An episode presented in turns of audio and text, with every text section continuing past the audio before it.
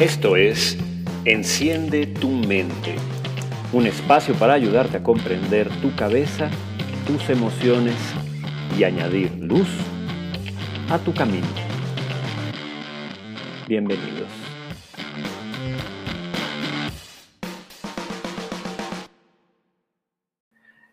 Continuamos con nuestra saga de las emociones y hoy en este episodio toca hablar de un debate, un debate muy común que está en, nuestra cultura, nuestra sociedad desde hace muchos, muchísimos años.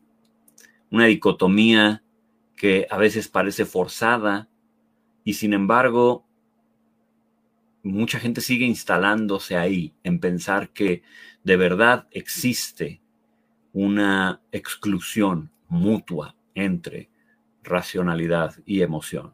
Y espero como pues como, como la, la, evidencia lo confirma y como yo lo creo, espero poderles demostrar que no hay tal dicotomía, no hay tal oposición, no hay mutua exclusión entre ambas. De hecho, son absolutamente necesarias la una para la otra. Si bien son diferentes, conviene entenderlo y conviene entender de qué manera se pueden contaminar una y otra. Y a su vez como una y la otra pueden contaminar a la racionalidad o la emoción. Es decir, conviene entender cómo es que racionalidad y emoción se pueden contaminar y cómo una vez contaminadas pueden también contaminarse entre sí y echar a perder todo el proceso de lógica, pensamiento, eh, uso de nuestros recursos, en fin. Entonces, vamos a empezar. Llevamos varias transmisiones ya hablando de las emociones. Y algunas cosas nos quedan claras. Que la emoción es aquello que motiva, como su nombre lo sugiere. Motiva, moviliza, mueve. Que las emociones las experimentamos todos los seres humanos y son las mismas, al menos las básicas para cada uno de nosotros. Como hemos platicado ya, estamos hablando de alegría, tristeza, miedo, enojo y desagrado. Las emociones son literalmente reacciones naturales que surgen se activan frente a un estímulo determinado y solo frente a un estímulo determinado y sirven para que hagamos algo al respecto. Huir, quedarnos quietos, pelear, confrontar, mm, negar, hacernos a un lado, en fin. Y luego esas emociones, al menos en lo que respecta al ser humano, pueden eh, eh, complicarse pueden complicarse porque eh, eh, le asignamos contenido simbólico a estas emociones y de pronto se convierten en algo mucho más complejo, que son los sentimientos, en donde ya pudiera haber no solamente tristeza o enojo, sino pudiera haber eh, melancolía, frustración, en donde pudiera haber estar con, con un malestar doliente o, puedes tener una verdadera eh, eh, amargura y, reacción de ira. Entonces, y, lo mismo con el miedo, ¿no? Donde solamente hay miedo, que es una reacción natural frente a algo que te asusta, algo, algo que anticipas que pueda hacerte daño. el, contenido simbólico puede convertir eso en angustia y entonces resultar que le tienes miedo a algo que ni siquiera existe. Y ahí se va complicando. Entonces, eso, es la emoción. Y el razonamiento. ¿Qué es el razonamiento? Bueno, me he puesto a investigar, me he puesto a leer como suelo hacer. Quisiera compartirles algunas definiciones muy básicas. Definición de diccionario, lo más básico que hay. Eh, significado esencial de racional. Tener la habilidad para razonar o para pensar las cosas de manera clara. Basado en hechos. Entonces, tener la capacidad para pensar de manera clara acerca de algo. Muy, muy sencillita esta definición. Luego, podemos también definirlo como la capacidad que permite pensar, evaluar, entender y actuar de acuerdo a ciertos principios de mejora y conciencia para satisfacer un objetivo o finalidad. El ejercicio de la racionalidad está sujeto a mejora continua. Cualquier construcción mental llevada a cabo mediante procedimientos racionales tiene, por tanto, una estructura lógico-mecánica distinguible, o dicho de otra forma, razonamiento. Eh, um, el ser humano puede usar la razón para evaluar la mejor manera de alcanzar determinado objetivo. Entonces, esta, esta definición nos da unos puntos más que se suman, ¿no? Eh, permite pensar, evaluar, entender y actuar de acuerdo a ciertos principios de mejora y conciencia. Entonces, anótense, anótense eso por ahí, porque es importante. Principios de mejora y conciencia. Sirve para satisfacer algún objeto o finalidad. aquí tenemos eh, eh, uno de los grandes distingos entre emoción y racionalidad. Que si bien los dos sirven para eh, resolver algo, como, como, lo dice aquí, para llevar a cabo un, un, un resultado, ¿no? Para satisfacer un objetivo o finalidad. Definitivamente la forma en la que lo hacen es diferente. La emoción es reactiva, veloz, fugaz. Dura poco, fugaz, y es muy rápida. Es muy, muy rápida. Es reactiva, insisto, pero el razonamiento no es reactivo. El razonamiento se ajusta a ciertas reglas, principios, parámetros, es decir, a la lógica, sobre todo a la lógica, y a partir de esos principios y parámetros se hacen deducciones, se piensa y se llega a resultados que sirven para obtener algún objetivo o alguna finalidad. Definitivamente, si bien los dos van a algún lado, lo hacen de formas totalmente distintas. Contendría yo si a lo mejor buscan cosas distintas, porque a mí me parece que no. A mí me parece que emoción y razonamiento buscan lo mismo, solo que lo hacen de maneras totalmente distintas. Pero si hablamos de bienestar humano, si hablamos de bienestar, quitemos humano, si hablamos de bienestar, de salud, de crecimiento, de cuidar la vida, de estar bien, definitivamente los dos buscan lo mismo. Tanto el razonamiento como las emociones buscan la salvaguarda de la vida. La, promoción y la salvaguarda de la vida, la salud y el bienestar. Entonces, en ese sentido, muy, muy generalizado, podríamos decir que persiguen un objetivo común. Solo que lo hacen de formas muy distintas, porque la emoción se activa frente a un estímulo que requiere una reacción veloz. Y el razonamiento implica ajustarnos a ciertas reglas para sentarnos y pensar, deducir, imponer la información que tenemos, poca o mucha, a procesos de lógica. Es muy diferente. Definición de racional. De, las, de latín rationalis, racional es lo perteneciente o relativo a la razón. Este concepto tiene numerosos usos como las referencias a la facultad de discurrir el motivo o causa el argumento que se escribe para, esgrime para apoyar algo o el cociente de dos números. Racional, por lo tanto, es aquello que surge del raciocinio, que resulta conforme a la razón o lo que está dotado de ella. Por ejemplo, no me expliques lo que pasó con argumentos insólitos. Quiero oír una explicación racional. Lo racional se opone a lo irracional.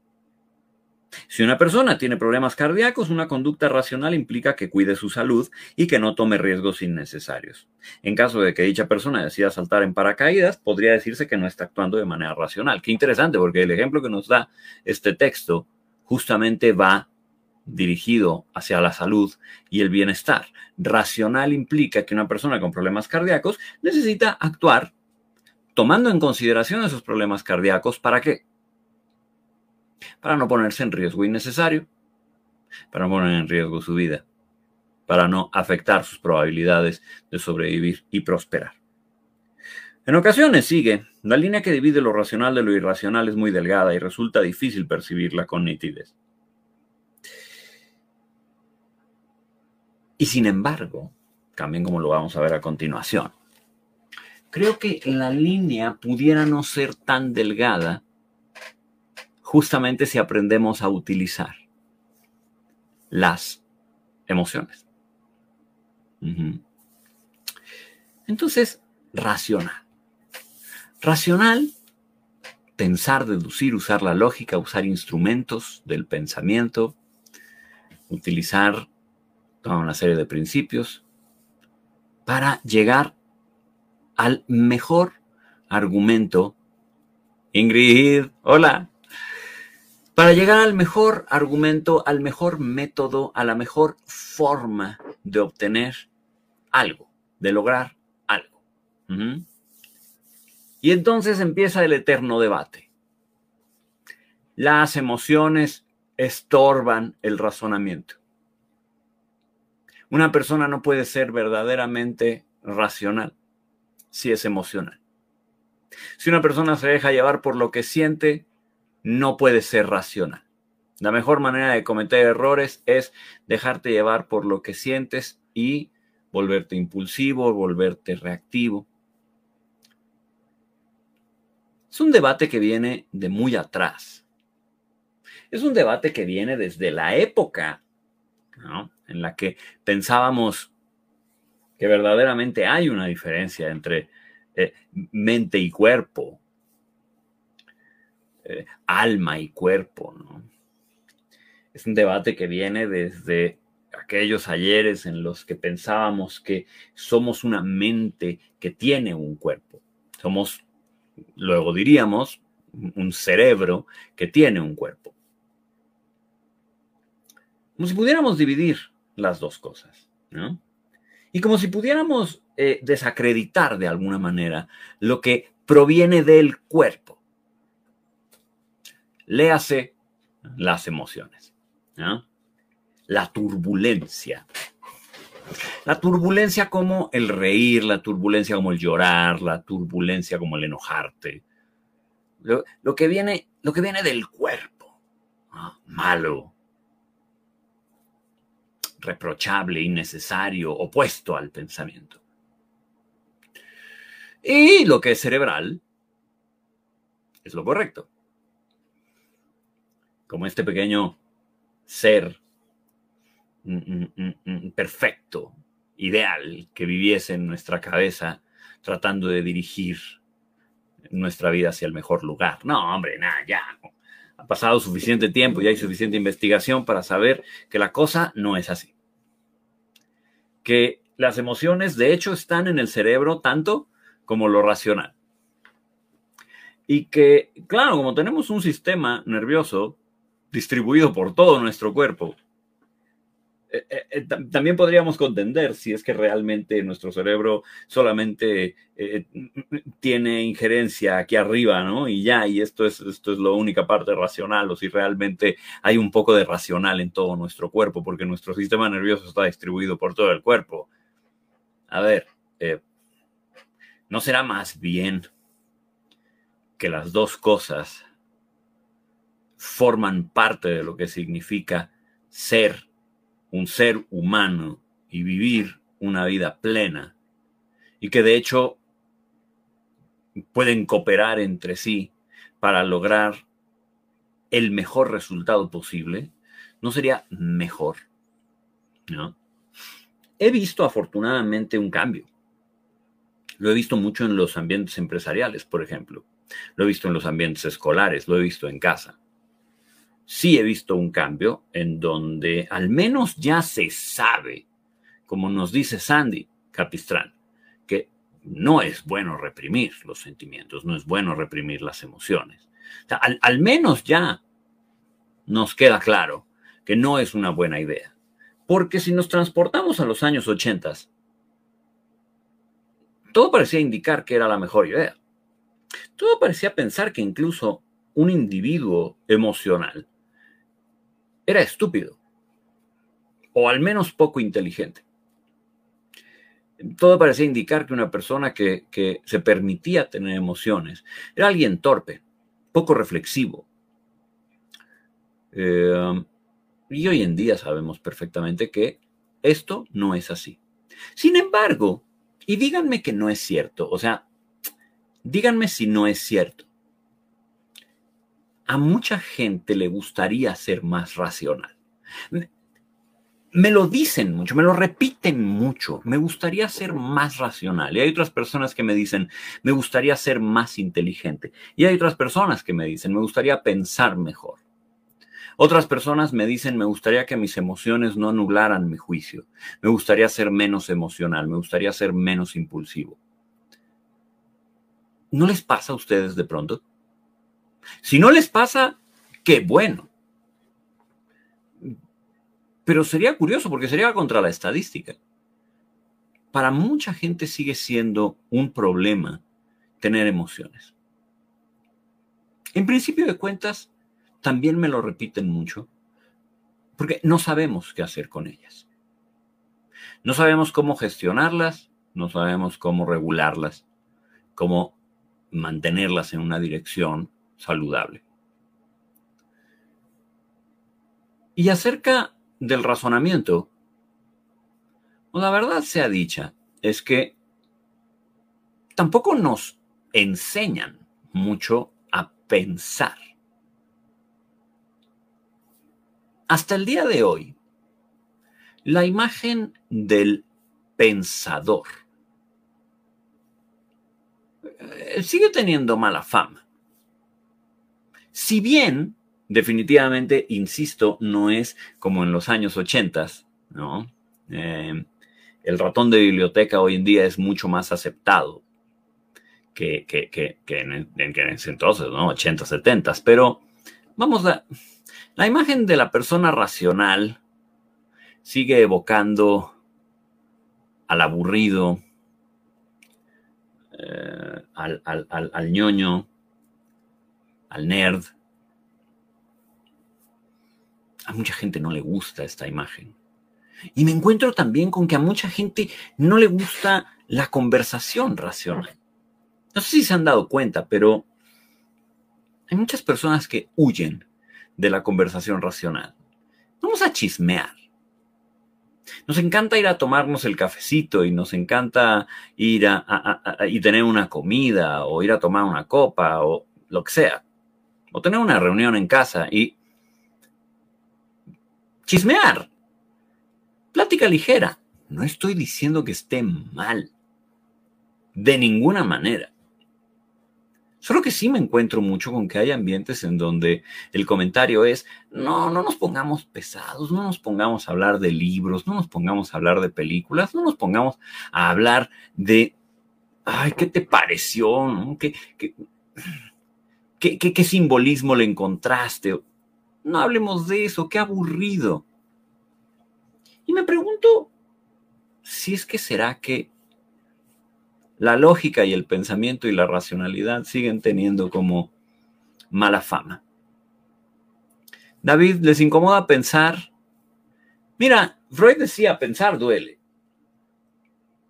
Y genuinamente creo que pensar, pensar, pensar, pensar duele. Porque pensar implica confrontar. Miren, hablando de razonamiento, tener ideas nada más no es pensar. Que se te ocurran miles de cosas desconectadas entre sí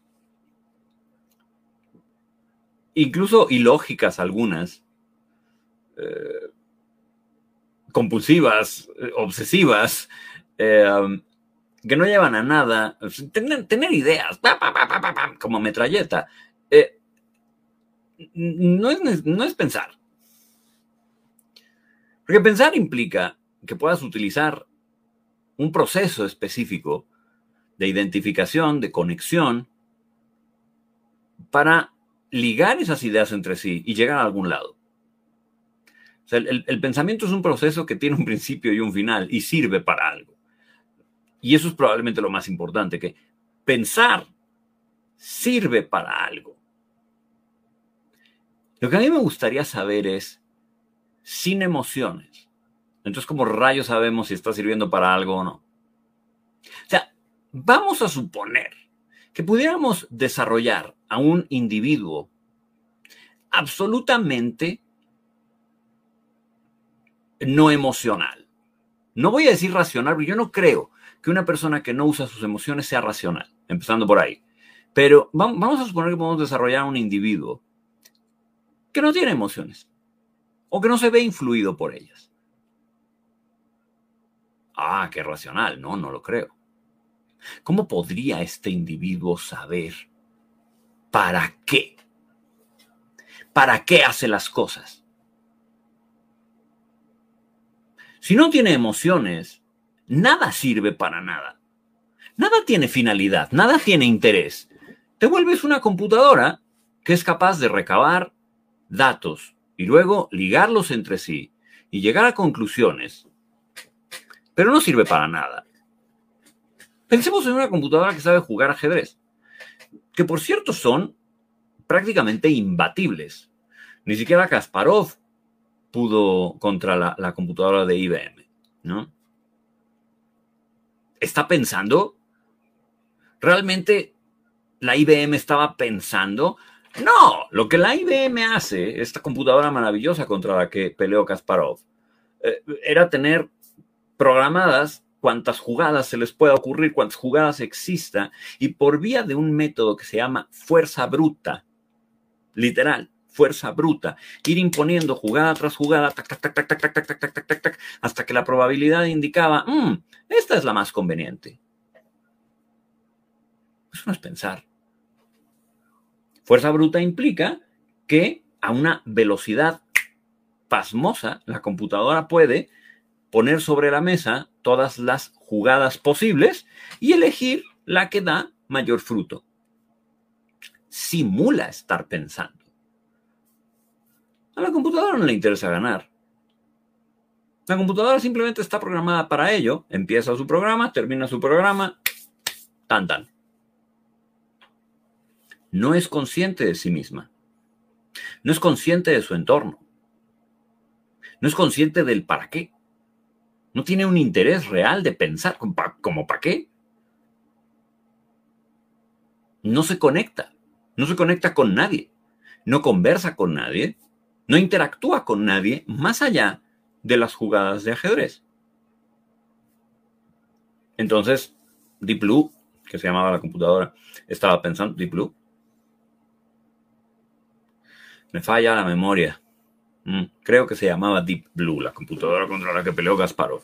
No lo sé, ahora, ahora, lo buscamos. Eh, o si alguien me puede hacer el favor de, buscar el dato, sería interesante tenerlo. Eh, no estaba pensando realmente.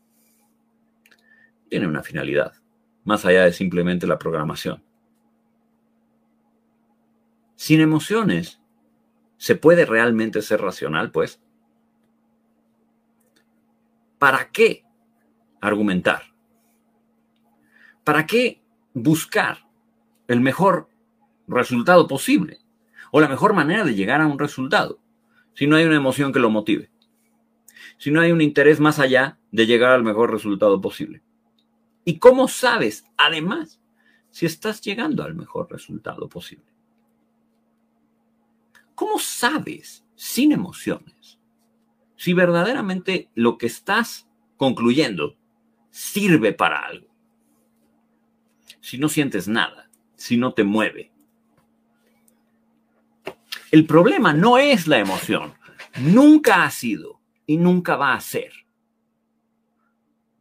El problema, más bien, para mí, es el pensamiento irracional y no la emoción. La emoción no es el verdadero obstáculo del pensamiento.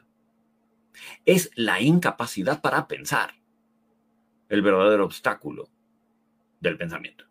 La irracionalidad. ¿no? Déjenme compartirles un pequeño texto de un libro, se llama eh, Manual de Terapia Racional Emotiva, eh, escrita por su mismísimo creador, que, eh, y sí, me están diciendo que efectivamente es Deep Blue. Gracias, gracias, cielo.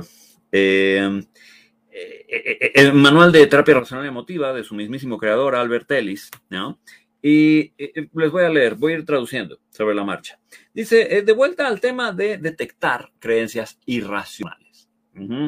Eh, primero asumes eh, en, terreno teórico que si sigues el, approach o el, abordaje de, esta filosofía de racional emotiva de Albert Ellis, cuando te sientes, fíjense bien, cuando te sientes ansioso, deprimido, culpable, hostil o de alguna u otra manera em, emocionalmente desajustado. O impulsa tu pensamiento una cierta tiranía del deber o el tener que te continúas a ti diciendo. Cuando encuentras y cuando te das cuenta de estos absolutos o demandas mágicas, entonces podemos decir que estamos teniendo creencias irracionales, pensamientos irracionales. Y una vez que rápidamente te vuelves adepto a buscar estas demandas, esta tiranía del deber y del, deber, las encuentras con muchísima más facilidad.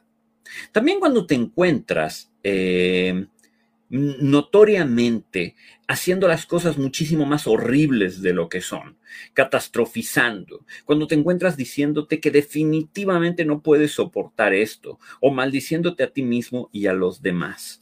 Cuando distingues este tipo de experiencias emocionales extremas, es cuando te das cuenta que están ocurriendo alguna de las eh, cuatro formas básicas de irracionalidad, que para Albert Ellis eran, uno, eh, pensar que algo o alguien debería, tendría que actuar de una manera diferente a como lo está haciendo. Dos, encontrar terrible, espantoso, horrible cuando es de esta forma.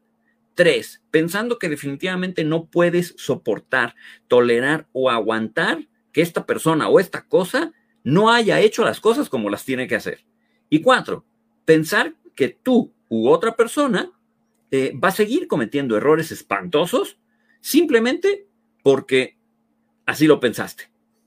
Porque los otros no actuaron de la forma en la que tenían que hacerlo, porque no te mereces eh, que te vaya bien en la vida, porque te mereces una forma de maldición por culpa o porque definitivamente te mereces recibir la etiqueta de perdedor, podrido o idiota. y me encanta, porque la manera en la que Ellis, en su, en su, en su metodología de terapia racional emotiva, nos enseña a distinguir la irracionalidad, es poniendo atención en las emociones. Ellis nos dice, si te sientes horrible, ansioso, culpable, espantoso, si te ubicas en modelos de pensamiento binarios, de todo o nada, en donde las cosas son terribles o maravillosas, solo si se cumplen ciertas condiciones. O te etiquetas a ti mismo de perdedor, de que todo te va mal, no te mereces cosas buenas, todo ya se fue al carajo. Podemos asegurar que estás siendo irracional. Y no llegamos a esta conclusión por vía de un análisis exhaustivo de las condiciones. Llegamos a esta conclusión por una brújula emocional.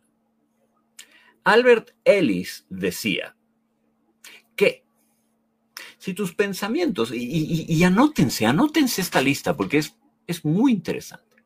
Si tus pensamientos están enunciados en términos binarios de uno o cero, o de sí o no. Dos, si tus pensamientos están enunciados en términos polares de todo o nada, nunca o siempre. Uno, binarios, dos, polares. Es decir, que solamente hay dos opciones, binario, polares, que además estas dos opciones están en los grandes extremos. Tres, si tus pensamientos te hacen sentir peor, te hacen sentir mal. Y además, cuatro, no sirven para nada, no te llevan a ningún resultado práctico, podemos concluir que estás siendo irracional. Podemos concluir que lo que sea que estás pensando no está basado en la razón. Está basado más bien en lo ilógico, en toda una serie de sesgos, sesgos de pensamiento, sesgos de percepción, sesgos de creencias. Y es muy curioso, como decía Nietzsche. Nietzsche decía que el enemigo fundamental de la verdad no era la mentira, sino la creencia. Porque la creencia es uno de los obstáculos fundamentales contra la racionalidad, no la emoción. La emoción no es el problema. La emoción es necesaria para poder pensar de manera racional. Pero la creencia, la ideología, el sesgo de pensamiento, ah, esos sí son el problema. Esos sí son el problema. Porque las creencias, las ideologías y los sesgos no están basados en ninguna forma de pensamiento. No están basados en ningún método de lógica. Solamente lo crees porque. Se te ocurrió, mm, te lo enseñaron de esa manera, lo dijo algún gurú, eh, están las noticias, mm, y jamás lo sometiste, jamás lo sometiste a debate. Jamás te detuviste a pensar. ¿Sí? ¿En serio? Eh, Julio, el libro del que les leí se llama Manual de eh, Terapia Racional Emotiva de Albert Ellis y Russell Grieger, supongo que así se pronuncia. Eh, es un libro que tiene algunos años, no es un libro fácil de conseguir. Mi copia es una copia usada, de hecho, y lo, compré hace, hace bastantes años. Fíjate, el, libro es de 1977, es, apenas, es apenas un año más joven que yo. Em, en general, más que buscar, a ver, eh, Julio y, todos, ¿no? En general, más que buscar este libro, eh, les recomendaría que busquen en, en español, tal vez, em, cosas accesibles de Albert Ellis que es el creador de la terapia racional emotiva.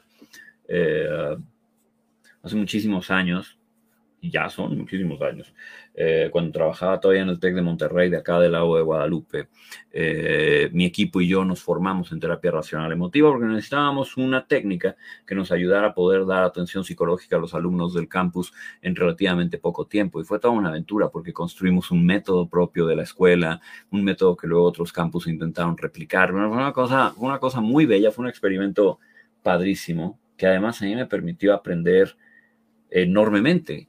Eh, en el psicoanálisis no trabajamos con estos conceptos realmente mm, de manera tan explícita. Es muy curioso porque sí, sí los trabajamos, pero como siempre, en, una subjetividad y una abstracción tremenda, ¿no? En lo artístico, filosófico. Albert Ellis tuvo la tremenda gracia de desarrollar un método de trabajo psicológico, terapéutico, muy aterrizado, muy sencillo, muy accesible. Muy accesible incluso para el paciente, pues. Entonces, Ah, tiene, tiene libros muy buenos Albert Ellis. Por ahí hay uno que se llame ah, Controla tu ira antes de que ésta te controle a usted o, te controle a ti, de Albert Ellis. Ese lo tengo por ahí. Em, eh, que de hecho es una buena introducción a la terapia racional emotiva. Así que, em, vamos, más que buscar este libro, yo les diría, échense un clavado a ver de Albert Ellis, con doble L, ¿Qué encuentran? Volviendo a nuestra discusión, el obstáculo para pensar de manera racional no es la emoción, es la creencia y el sesgo. Por ejemplo, el ser humano es proclive a una serie de sesgos o prejuicios, como por ejemplo el prejuicio de la negatividad o el prejuicio de confirmación. Son de los más comunes. El prejuicio o sesgo de negatividad quiere decir que tendemos a preferir la información negativa que la positiva. La información negativa tiende a tener más importancia, más relevancia para nosotros que la positiva. Em, un descubrimiento científico notable casi siempre escapa de las noticias, pero eh, asesinatos, bombardeos, eh, casi siempre van a llamar muchísimo más la atención. Incluso chismes, chismes desagradables, por más que no impliquen muertes, simplemente chismes van a llamar muchísimo más la atención que todas las cosas bonitas que pasan en el mundo, que son muchas. Y lo mismo te pasa a ti todos los días. O si lo analizas con calma, lo mismo te pasa a ti. No importa si eres muy optimista o muy pesimista, sobre todo si eres muy pesimista es más notorio, pero lo mismo te pasa a ti. Si te, si te das cuenta, lo más probable es que tu cerebro esté más sintonizado a registrar lo negativo que lo positivo. Pero es un sesgo, porque la realidad del asunto es que si hacemos un estudio estadístico, no hay más eh, negatividad que positividad en el mundo. Hay autores, de hecho, que hacen, hacen análisis muy concienzudos acerca de cómo ha mejorado el mundo en miles de sentidos. Y vivimos en un mundo muy bueno, pero tendemos a seguir pensando que el mundo está peor que antes. Siempre tendemos a pensar que el mundo es peor que antes, porque nuestra experiencia subjetiva sesgada por la negatividad, nos lo indica de esa manera, pero no es cierto. Matemática y estadísticamente no es verdad. Por supuesto, sobre todo si lo llevamos a una escala global. Pero si analizamos la vida de un solo individuo, bueno, sí, hombre, en la vida de un solo individuo se pueden concentrar un montón de eh, eh, malos eventos, como lo pongo en, Nunca te rindas. Eh, a la gente buena le pasan cosas malas. Bueno, claro, pues a ti también. Y como dicen los españoles, no hay dos sin tres. Hay rachas. Entonces, a ver, pero cuando lo llevamos a una escala informativa muchísimo mayor, los datos son contundentes. El mundo no está peor que antes. El mundo está infinitamente mejor que antes. está mejor que hace 100 años y hace 200 años. La, calidad de vida es objetivamente mayor para la mayor cantidad de la gente en el mundo. Eh, claro que hay excepciones. Pero entonces viene el prejuicio a la negatividad. Como hay excepciones, entonces tendemos a hacer una generalización y decir, el mundo está peor. No, amigos, no está peor. De hecho, estadísticamente, la vida de las personas casi nunca tiende a ir hacia peor.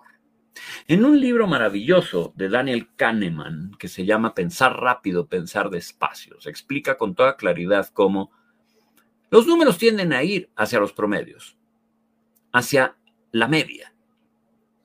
Cuando pasa una cosa negativa, muy negativa, es poco probable que se vuelva a repetir. De hecho, cuando pasa una cosa negativa, casi siempre el único lugar al que podemos ir es hacia algo un poco mejor, un poco mejor, un poco mejor, un poco mejor. Del mismo modo que cuando pasa algo extraordinario, tiende a no volverse a repetir. Mm, las cosas extraordinarias y maravillosas tienden a no, repetirse muchas veces, porque ambas son los extremos en la curva normal. Más bien, los eventos que tienden a ocurrir en la vida de un sujeto son medianos. Pese a todo lo que odiemos, lo mediano y lo llamemos mediocridad, a los números le da igual. Em, la vida de un individuo tiende a irse hacia la medianía, así que tiende a irse hacia más o menos la rutina. Así que sí, cuando te pasa algo muy malo, muy malo, puedes esperar que no te siga pasando, puedes esperar de hecho que deje de pasar. Pero el sesgo de negatividad nos lleva a instalarnos ahí y odiarlo. Y luego está el sesgo de confirmación. Maravilloso sesgo de confirmación, estoy siendo sarcástico, en el que descartamos toda la información que no conviene a nuestra hipótesis. De pronto una persona quiere creer algo, quiere creer que su candidato es el mejor, quiere creer que su teoría es la correcta, quiere creer que en serio el vecino lo odia, quiere creer que en serio los chihuahueños son los mejores perros, eh, o que los pitbull son los perros más agresivos del mundo. Es muy interesante. ¿Ustedes dirían que la raza más agresiva de perros son los pitbull? ¿Cuáles dirían ustedes que son la raza más agresiva de, perros? Probablemente saben la respuesta porque ya se ha ido volviendo muy famosa, pero hasta hace muy poco tiempo era una pregunta interesante. ¿Cuál es la raza de perros más agresiva? Entonces uno se quiere convencer de una idea. Y lo interesante es que el cerebro se encarga del resto porque descarta todo lo que no avala tu creencia. Tic, tic, tic, tic, tic, tic, todo lo quita. Pum, pum, pum, pum, pum. y vas escogiendo lo que conviene para que tú sigas creyendo lo que quieres creer. ¿Quieres creer que el vecino te odia? Por supuesto, son las únicas señales en las que te vas a dar cuenta. Solamente te vas a dar cuenta cuando te pone el coche delante, solamente te vas a dar cuenta cuando pone la música fuerte, solamente pone, ¿saben? Em, y si quieres creer que siento candidato es el mejor y el otro es el más odioso del mundo, créeme que vas a encontrar la información para descartar los talentos de aquel que te, que te molesta créeme que vas a encontrar la manera de descartar todo aquello que pone en jaque tus pensamientos y tus creencias. Y estos son apenas dos sesgos. Hay mucho más. Hay otro sesgo muy interesante que se llama el sesgo del sobreviviente. Investíguenselo. Efectivamente, son los chihuahuas. no son los pitbull. Los pitbull no son los perros más agresivos. Los pitbull tienen en su genética la tendencia a una cierta agresividad por las razas de los que está compuesta. Un pitbull mal educado, un pitbull maleado, lastimado, eh, puede ser agresivo y puede ser mortal. Eh, no es natural a la raza, no es algo que se le da a la, raza porque sí. Eh, son, son razas potentes, son razas que pelean con fuerza, pero en general no son más agresivos que los chihuahuas. La raza más agresiva registrada son los chihuahuas. Buena cosa, porque son los que menos daño hacen. Imagínense si fuera de otra manera. Eh, um, yo tengo bastantes aquí en casa, así que se los, se los puedo confirmar. Y esto de que los chihuahuas no entienden su tamaño es otro mito, ¿eh? Es otro mito y otra creencia. No, no es cierto. Los chihuahuas entienden perfectamente su tamaño, solo no les importa. Solo no tienen ningún interés. Les tiene sin cuidado si el otro perro es grande. Eh, hay algo en ellos que puede muchísimo más que. Entonces, no, no es, es que eso es muy interesante. Fíjense que con los, con los perros eh, ocurre algo que es la antropomorfización. Básicamente es el nombre rimbombante para decir que les atribuimos características humanas a los perros o a otros animales. ¿No? Entonces, claro, al, al ser humano sí le pasa eso, de que ignora su tamaño. Eh, entonces llegamos a la conclusión, por supuesto, de que el chihuahua tiene que ignorar su tamaño. Es otro sesgo, la simetrización o la igualación. Resulta que si yo siento que a mí me está pasando una cosa, pues entonces a ti también te tiene que estar pasando, ¿no? Y todos estos sesgos, en realidad son los obstáculos del pensamiento racional. Eh, es muy interesante porque los estudios indican que la mayoría de las personas puestos a resolver problemas lógicos. Cometen errores no tanto porque no sean inteligentes, porque no tengan la capacidad para pensar o porque no tengan recursos lógicos. La mayoría de la gente comete errores por impaciencia. Es decir, porque no se toman el tiempo suficiente para pensar no se toman el tiempo suficiente para utilizar los recursos lógicos determinados para llegar a una conclusión correcta.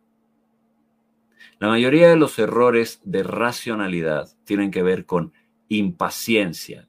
No tiene que ver con que seas poco inteligente. A ver, si eres de los que se dice, yo no soy lógico, o yo no deduzco cosas, o yo no eh, soy racional porque soy poco inteligente, That's bullshit. Que es otra manera de decir que es una estupidez. No es cierto. La mayoría de la gente llega a errores lógicos, errores de deducción, porque no está prestando atención y porque no es suficientemente paciente para sentarse y hacer los cálculos. La velocidad puede ser el enemigo de la racionalidad. Claro que la semana que viene Vamos a hablar de intuición. Y va a ser precioso porque la intuición parecería que se opone un poco a esto que estoy hablando, porque la intuición es muchísimo más rápido, pero eh, o rápida eh, y responde a otros mecanismos mm, muy interesantes. La, intuición no es necesariamente racional, eh, pero también lo vamos a platicar la semana que viene y creo que se va a poner padrísimo. Que la semana que viene también les tengo otra sorpresa buena, buena, buena.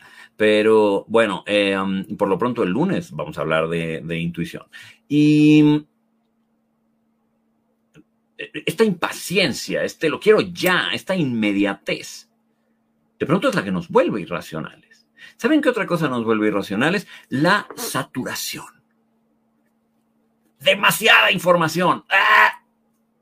Y claro, vivimos en una época en la, perdón, en la que hay tanta, hay tanta, tantísima información que es tan fácil desbordar el sistema. ¿Y a qué diablos le crees? ¿Qué demonios es real? Y de ahí que sea tan importante aprender a pensar. Cuando menos de la manera elemental, que es la, que es la dialéctica, cuando menos de la manera elemental. Tesis, antítesis y síntesis, cuando menos vamos a hacer eso, ¿no? Es decir, tengo una idea, la someto a una idea contraria y llego a una conclusión, que puede ser validar la idea, la contraidea, o llegar a algo totalmente nuevo y diferente a las otras dos cosas. Por eso es que pensar duele, porque implica someter las cosas a una suerte de oposición, en donde no solamente estás teniendo ideas, ah, sí, yo creo, ah, sí, a mí me parece, ah, es que yo creí, sino realmente te sientas a analizar causas, efectos, relaciones entre sí, y resulta que las cosas sí tienen puntos de identidad. Y sí hay causas y efectos, y sí hay porqués, y sí hay explicaciones. Pero ¿cuál es el papel de la emoción en todo esto? Vuelvo a lo mismo. ¿Cómo puedes saber si algo funciona, es bueno para ti, te sirve para algo, si no tienes emociones? No hay combate entre ambas. Necesitamos de la emoción para poder pensar de manera racional. Los estudios en neurofisiología lo confirman. Cuando las personas pierden cerebralmente la comunicación con la parte emocional de su cerebro, por más que tengan intacta la parte racional, sobre todo el lóbulo frontal y otras áreas conectadas, no pueden tomar decisiones. Decisiones tan elementales como qué ropa se van a poner hoy. Porque la decisión en última instancia está guiada por la motivación emocional. Ambos sistemas se requieren el uno al otro. Lo que sí estorba a el pensamiento racional es el desborde emocional. Porque sí es cierto que cuando una persona tiene un desborde emocional, y entonces en lugar de sentir enojo, en lugar de sentir miedo o en lugar de sentir tristeza, se va a la profundidad del dolor y se va a la ira brutal y a aventar cosas y se va a, a la angustia brutal y la ansiedad y el trastorno de ansiedad o se va al ataque de pánico, bueno, pues, es un poco difícil ser racional, ciertamente, ¿no? Pero ¿qué pasaría si les dijera que la mayoría de las veces lo que motiva estos estados emocionales extremos no son las emociones por sí mismas, sino son las creencias relacionadas es decir, lo que decía Ellis, lo que les compartía que decía Ellis, lo que genera el desborde emocional no es la emoción por sí misma. Tener miedo o enojo no es un problema. Pero tener una creencia irracional que motiva un desbordamiento emocional, eso sí es un problema. Convencerte de que eres la persona más horrible del mundo, nadie te va a querer porque eres espantoso porque las dos o tres experiencias románticas que has tenido han salido mal. Y de ahí concluyes, soy un desastre, nadie me quiere, soy horrible. Eso es irracional. Y eso sí que genera una reacción emocional intensa y lógica que estorba que puedas pensar de manera coherente. Ah, sí, eso sí. O por ejemplo, que hayas tenido un montón de pérdidas en tu vida y entonces llegues a la conclusión inequívoca de que tu destino es perder. Bueno, vamos, que el destino de todos los seres humanos es perder. A lo que me refiero es, vamos, se murieron las dos o tres personas que más amas en el mundo. Y entonces llegas a la conclusión inequívoca de que tu vida es una desgracia y, y, nunca vas a volver a amar a nadie igual. Creencia. Y la creencia genera una emoción, genera una emoción polarizada. Y la emoción polarizada, binaria, se entromete con el proceso de pensar. Y entonces en lugar de pensar, asumes una postura, asumes una posición, asumes una identidad. Y a partir de ahí concluyes espérenme, eso, eso no tiene nada que ver con las emociones. Las emociones no son los enemigos, son las creencias ilógicas, son las creencias radicales, son las ideologías. Y sí, hay que tener cuidado con las ideologías. Las ideologías no son debatibles. Las ideologías no son razonables. Los dogmas no están sujetos a las leyes de la lógica. Amigos, ¿qué hacer? ¿Qué hacer? Trabajen en su paciencia, trabajen en su calma, aprendan a respirar, aprendan a relajarse. Aprendan que no hay problema que no tiene solución si se plantean las condiciones de manera correcta. Aprendan a plantearse problemas y no me vengan con cosas como yo no sé. Porque ya tengo una cierta edad y entonces las computadoras no son lo mío. Porque ya tengo una cierta edad, entonces pues ya, pues así soy. No, no, no me vengan con así soy, entonces ya así me quedé. No, no me vengan. No se limiten, pues. O sea, creo que de verdad esa es la parte más importante de todas. No, no se limiten. Yo creo que una persona que se niega la posibilidad de pensar es alguien que se está limitando a sí mismo. No se, no se limiten. No importa la edad que tengan, no importa el género, no, importa de dónde vienes, no importa tu nivel socioeconómico, de veras no importa. Importa que no te limites. Importa que no te creas esta mentira de que no puedes. E, e, eso es el primer obstáculo para pensar de manera racional. No puedo. Ah, ya está. Es cierto, no puedes. Júralo. No te limites, no, no, no, no pienses tan poquito de ti. No, no es cierto. Sí puedes. Podrías empezar por leer un poco más. Y, podrías empezar por leer un poco más cosas que no te gustan para confrontar el sesgo de confirmación. Claro, porque si te dedicas a leer solamente las cosas que te gustan, lo único que vas a encontrar es información que avala lo que quieres creer. Hmm. Intenta leer cosas con las que no estás de acuerdo. Platica con personas que no entiendes. Y trata de entender por qué piensan como piensan. Trata de entender por qué creen lo que creen. Te juro que no es por fregarte la existencia y por romperte las piernas, ¿eh? Te juro que no. Te juro que si tu hermano, tu amigo, tu pareja, eh, tus padres piensan algo diferente que tú, te juro que no es por romperte las piernas, te juro que no es por fregar. Te juro que es porque simple y llanamente hay diferencias de opinión y diferencias de creencias. ¿Qué tal si hiciéramos el intento por poner nuestro ego a un ladito y ampliar nuestra perspectiva? Puede ser que encuentres algo diferente. Ahora, también puede ser que después de escuchar la opinión del otro sigas pensando que no te gusta. Ya. Bien, creo, creo que también se vale creo que definitivamente se vale tener opiniones y se vale tener preferencias. Y creo que mientras seamos muy amables y muy, y, muy buenos seres humanos, creo que se vale. Pero no me vengan con que no puedes. Ese es el primer obstáculo. Entonces lee. Lee cosas que no estás acostumbrado a leer. Quiero compartir algo con ustedes. De todo corazón, y con todo cariño y desde el cariño que les tengo como comunidad. ¿Ok? Hace unos días compartí con ustedes un fragmento de un libro, una página. Y sí está en inglés. Y, sí, vamos, no se me ocurrió traducirlo.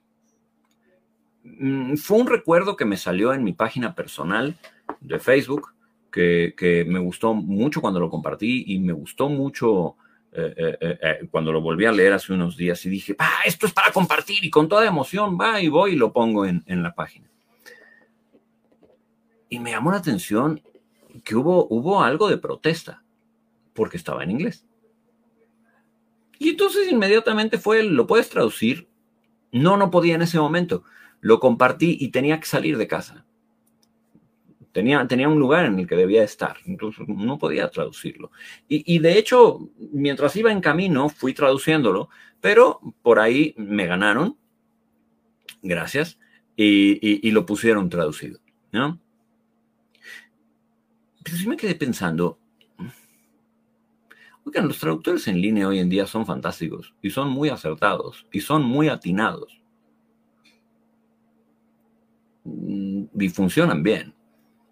Y casi todos conocemos a alguien que sabe inglés.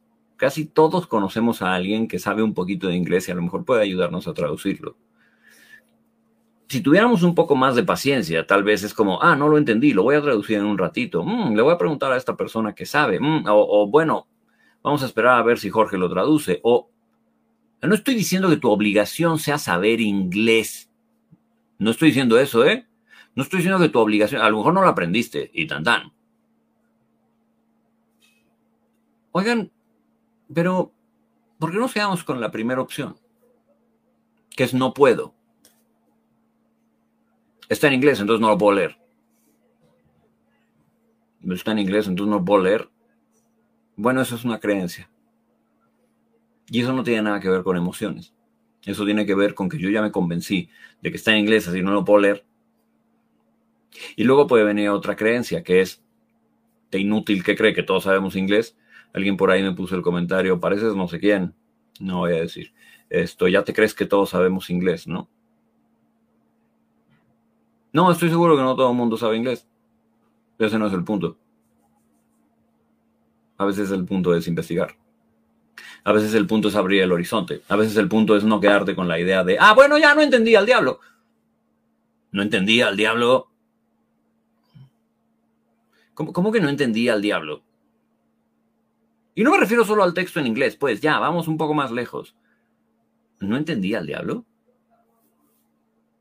Fui al cine y vi la película y no entendía al diablo. Y escuché una canción de una banda nueva y no entendía al diablo. Y bueno, pues les digo que pensar de manera racional es un hábito, es una práctica y es un ejercicio. Lo que está en contra de la racionalidad, e insisto, por enésima vez, no es la emoción. La emoción es justamente la que nos permite saber para qué, para qué estás eh, pensando. ¿Cuál es el punto? ¿De qué sirve? Pero si, si, si, si te convences de cosas que no son verdad y permites que esos sesgos guíen tu vida hacia lo binario, lo polarizado, lo catastrófico, lo finalizado, lo terrible, ya, entonces gana la irracionalidad. Y el mundo necesita que seamos mucho más racionales. Créanme, la racionalidad no es aburrida. Las personas racionales no son ñoñas. Y si lo son, podríamos todos aprender un poco más de ellos. Y haríamos del mundo un lugar mucho mejor. Porque al final, y con esto cierro, la emoción tiene todo que ver con conectar. La emoción, fundamentalmente, permite a los seres humanos conectar entre nosotros. ¿Y cuál es el motivo fundamental? ¿Cuál podría ser el motivo más importante de la racionalidad? Que no sea conectar de una manera que nos lleve a todos hacia un mejor lugar, hacia un mejor destino, hacia una mejor vida. Que puede ser más racional que cuidarnos todos entre nosotros, ¿Qué puede ser más racional que ver por el bien común? ¿Qué puede ser más racional que tomar las mejores decisiones? Empatía, Julio César, bien. ¿Qué podría ser más racional que? Que usar las emociones para conectar. Y hay que conectar por vía de la razón.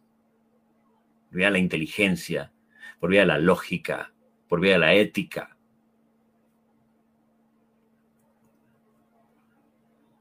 Miles de años de evolución. ¿De qué rayos sirven si no las ponemos al servicio común? Miles de años de evolución. ¿Y qué? Si solamente pienso en mí. Miles de años de evolución. ¿De qué sirven si lo único que sirve es para decir, yo y mis pedos? Somos mejores que eso. Créanlo. Vámonos a descansar. Eh, ahora sí, besos, abrazos, descansen y adiós.